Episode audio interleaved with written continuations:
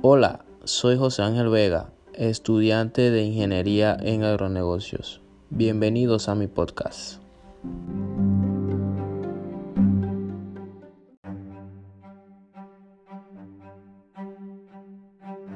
Estaremos hablando sobre la muerte de Victoriano Lorenzo, figura histórica, el primer guerrillero latinoamericano del siglo XX sacaremos de dudas y las incógnitas sobre la muerte de este gran personaje histórico.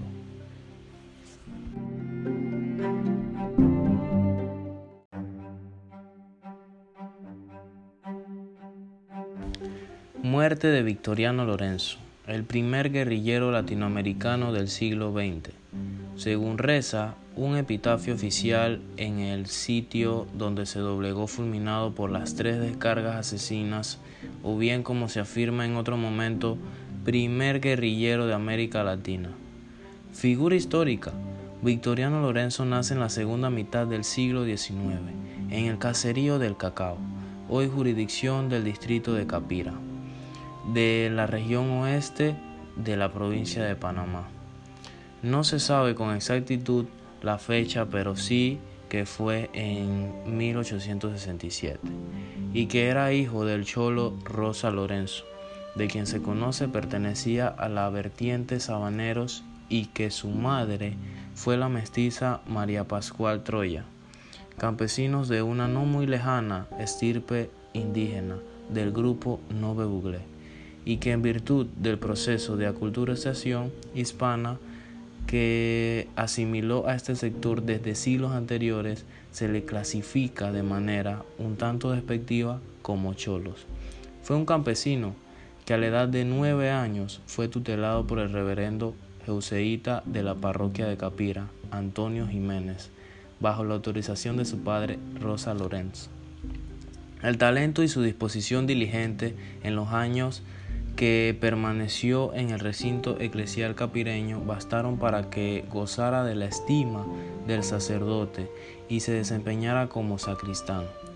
A los 25 años, en 1889, es nombrado por el alcalde de la provincia de Coclé, Eligio Ocaña, como regidor de los sitios de Trinidad, Cacao y Siri, cargo con anterioridad había desempeñado su padre.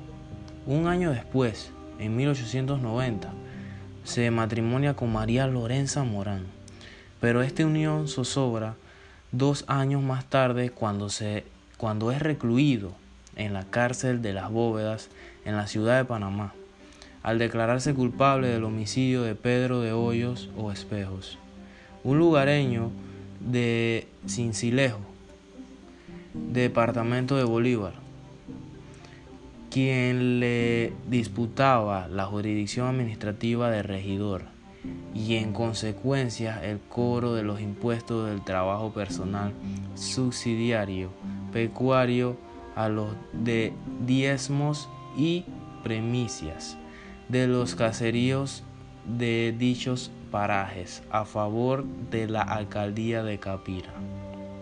De la correspondencia generada en el despacho de Victoriano sobre dicho conflicto, se colige que como autoridad es respetuoso del principio del orden y la jerarquía, y además consistente en penar la transgresión de la estima y el honor de su persona. Es por ello que denuncia ante el Señor perfecto de Cocle las amenazas y con su carácter de hombre de otros lugares, las tropelías del citado Hoyos.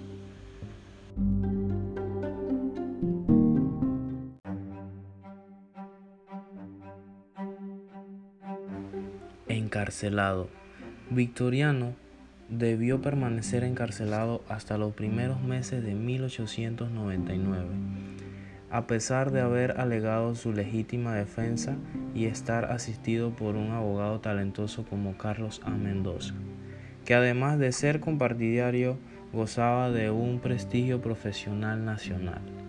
Este prolongado confinamiento, si bien trunca una oportunidad de potencialidades que se observan en el joven dirigente, le proporciona la oportunidad de biselar sus conocimientos y relacionarse con prestantes figuras de liberalismo panameño como Belisario Porras y Carlos A. Mendoza, con los cuales su padre mantenía amistad previa.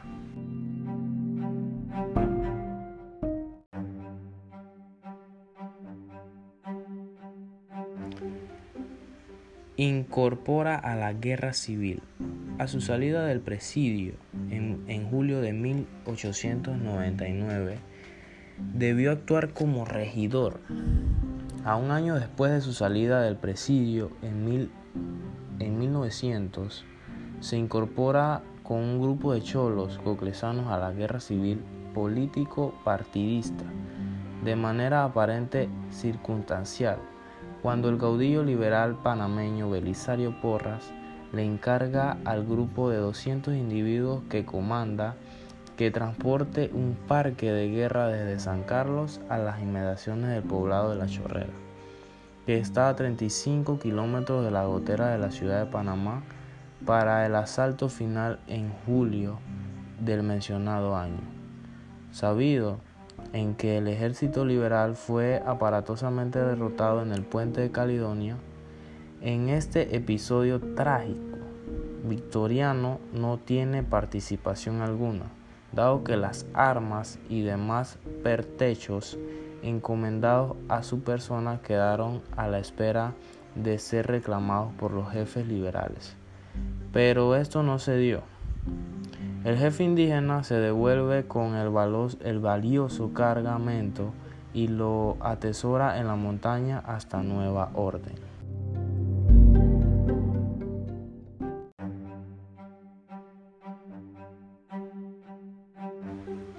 Guerra de los Mil Días. Otro trauma tan prolongado, tormentoso y al mismo tiempo heroico como la Guerra de los Mil Días, que provocó una sangría de cerca de 5.000 muertos en un Panamá al que penosamente le poblaban 316.000 habitantes, de los cuales dos tercios vivían dispersos en la campiña y la capital departamental alojaba apenas 25.000 individuos aproximadamente.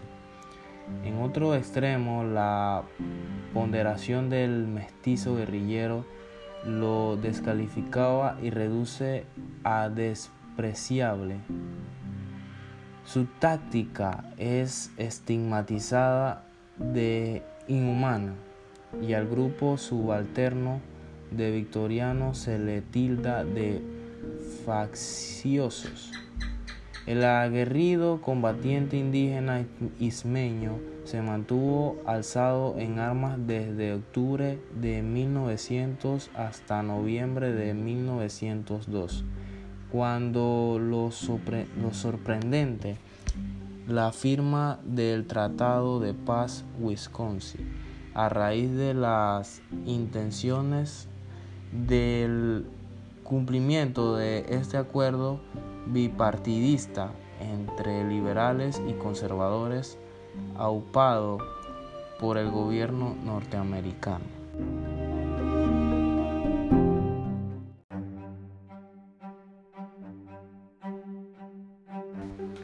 Entregados a las autoridades.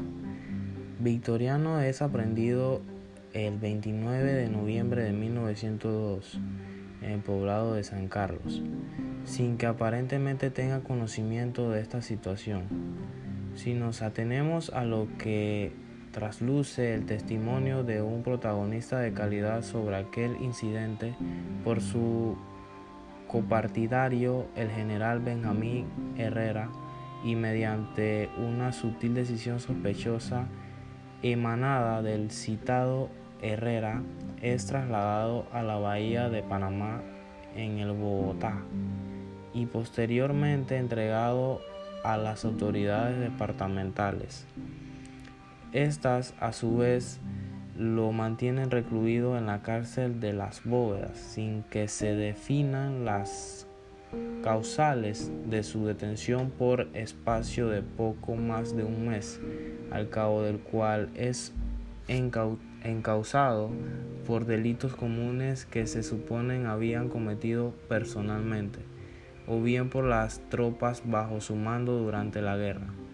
Lo interesante aquí es que durante este cautiverio, hasta su ejecución, Victoriano Lorenzo redactó tres cartas en las que deja traslucir algunos rasgos muy reveladores de su personalidad, del grupo social a que pertenece y retrata ciertas circunstancias cotidianas administrativas de la región coclesana indígena. El Consejo de Guerra Verbal se realizó el 14 de mayo y finalizó en horas de la madrugada del 15 cuando se leyó la sentencia. Se condena al reo Victoriano Lorenzo a sufrir las siguientes penas de muerte. A las 8 de la mañana se pronunciaron las notificaciones de rigor sobre la ejecución que sería a las 5 de la tarde en la plaza de Chiriquí.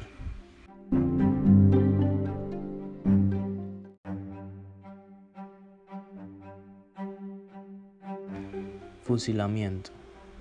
El día 15 de mayo de 1903, seis meses antes de la separación de Panamá de Colombia, y de la firma del Tratado de 1903, el concilio, sin más deliberación, sentenció a muerte por escuadra de fusilamiento al general Victoriano Lorenzo.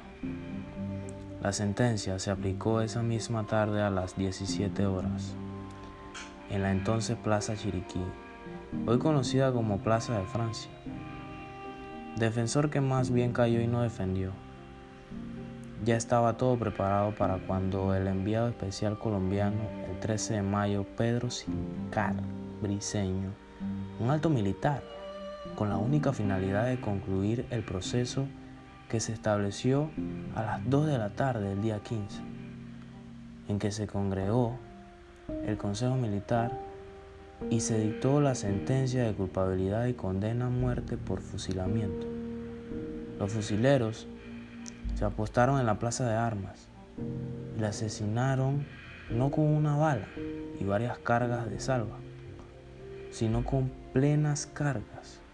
Aunque suene truculento, en realidad fue dos veces fusilado, porque la primera descarga no solo lo hirió, e hizo caer de rodillas, quedando en la muralla las otras cinco. Luego la segunda carga le colocó seis disparos en el pecho. Después del fusilamiento, los restos del general Victoriano Lorenzo fueron colocados en una carreta tirada por mulas, utilizada para cargar hierbas para los caballos de la tropa. Un pelotón de soldados escoltó la carreta hacia la iglesia de Santa Ana, donde la estrella de Panamá registra que el servicio que al servicio asistieron al menos mil personas, luego de lo cual fue devuelto al cuartel y ya anocheciendo llevado al cementerio Herrera, hoy Amador, donde fue lanzado presumiblemente a la fosa común.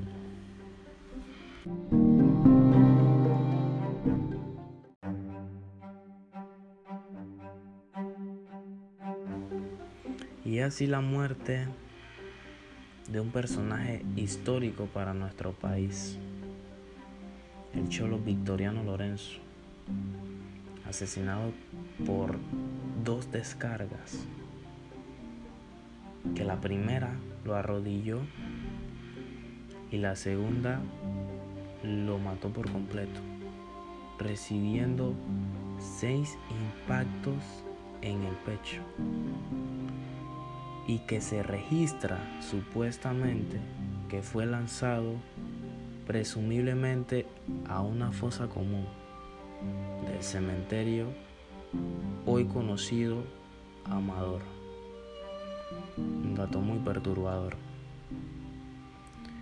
Gracias por participar y escuchar mi podcast. Nos vemos.